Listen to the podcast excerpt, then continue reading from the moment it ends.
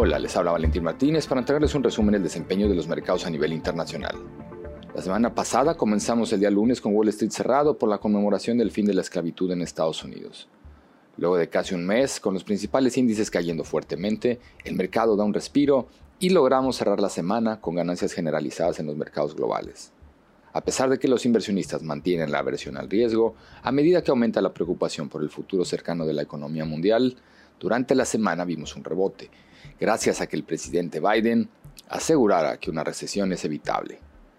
Aunque las agresivas alzas de las tasas de interés y un mercado laboral estable se traducen en una mayor probabilidad de un aterrizaje forzoso para la economía norteamericana. La revisión a la baja de las expectativas de inflación de largo plazo entregadas por la Universidad de Michigan devuelven un poco la confianza a los inversionistas. Cruzando el Océano Atlántico, el panorama no es muy diferente.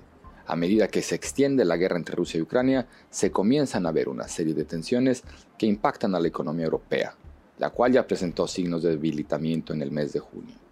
Alemania, la mayor potencia de la región, mostró un descenso en la producción manufacturera y un menor crecimiento en el sector de servicios. Francia no fue la excepción, en donde su indicador compuesto registró la mayor caída desde fines del 2020 y aunque se mantiene en terreno expansivo, se observa una tendencia de desaceleración. Los inversionistas esperan expectantes para dilucidar si las cifras de junio marcarán el final del efecto de la pandemia o si la temporada de verano podrá dar un impulso adicional. Todo esto antes que el Banco Central Europeo comience a subir las tasas de interés en el mes de julio. Por último, en la región asiática la mayoría de las bolsas cerraron positivas. El día lunes, el Banco Popular de China reafirmó el nivel actual de sus tasas de interés de referencia, divergiendo de la política monetaria de Estados Unidos y provocando una caída sin precedentes en yuan. Historia similar vemos en Japón, con el yen alcanzando un nuevo mínimo de 24 años frente al dólar. Pero a pesar de que suene una noticia negativa, para una moneda de refugio, es positiva para empresas exportadoras japonesas ya que impulsa sus ganancias.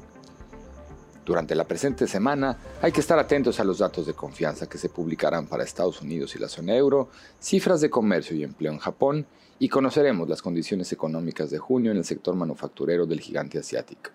Recordemos que a pesar del reciente deterioro del mercado de indicadores económicos, el consenso aún no proyecta una recesión como el escenario más probable.